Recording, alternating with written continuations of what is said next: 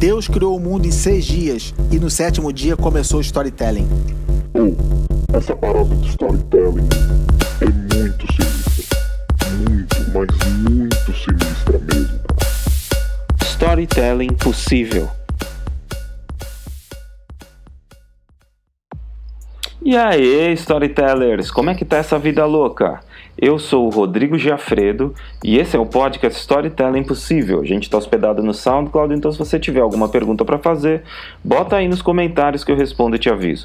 Hoje é o sétimo episódio da série. Nosso assunto é a vibe, ou a ilustração do novo status quo, transformado pela saga que a gente desenvolveu até aqui. Ah, olha só, com esses sete episódios publicados até agora, você já está pronto para mandar bala em histórias emocionais das boas, hein? Não vacilo. A vibe é fundamental numa história bem contada pelo seguinte: lembra da jornada do protagonista até aqui?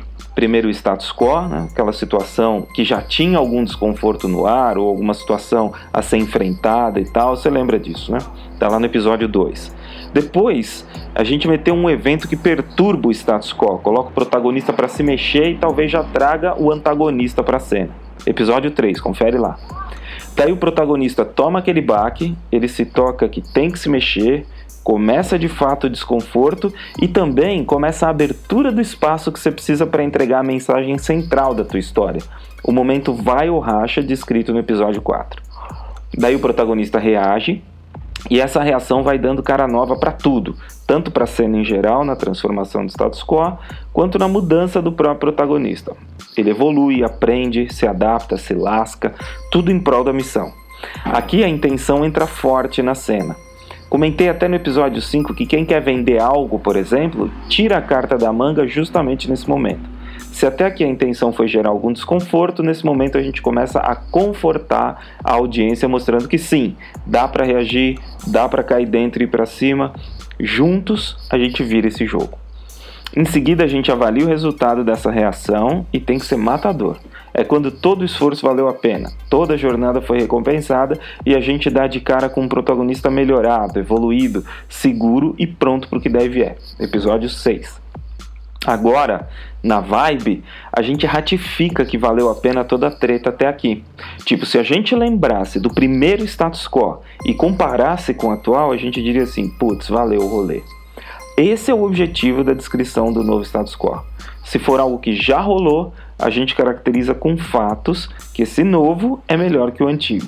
Se for ainda uma promessa, tipo uma conversa de vendedor, por exemplo, ou um pedido de investimento, enfim, uma situação futura, a gente elabora aqui de um jeito que o outro consiga praticamente enxergar que vale a pena aquele movimento. Vale a pena aquela compra, ou aquela aposta, ou aquele aporte, enfim. A gente deixa claro que a reação e o resultado vão valer a pena com certeza. Esse é o novo status quo, melhorado quando comparado ao primeiro status quo, beleza? Tá aí, esse é o Chunchu Vibe e agora é hora de praticar, hein?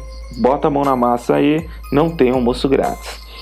Falou galera, valeu mesmo e até o próximo episódio onde a gente começa a temperar a nossa história. A estrutura acabou hoje, mas na sequência a gente vem com elementos para deixar a linha mestra ainda mais caprichada. O primeiro detalhe que a gente vai falar é o destaque visual, aqueles lances maneiros que fazem a pessoa sentir que está dentro da cena.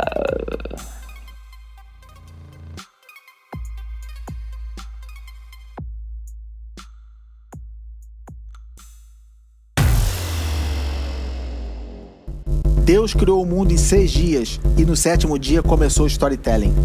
Oh, essa parada de storytelling é muito sinistra. Muito, mas muito sinistra mesmo. Storytelling possível.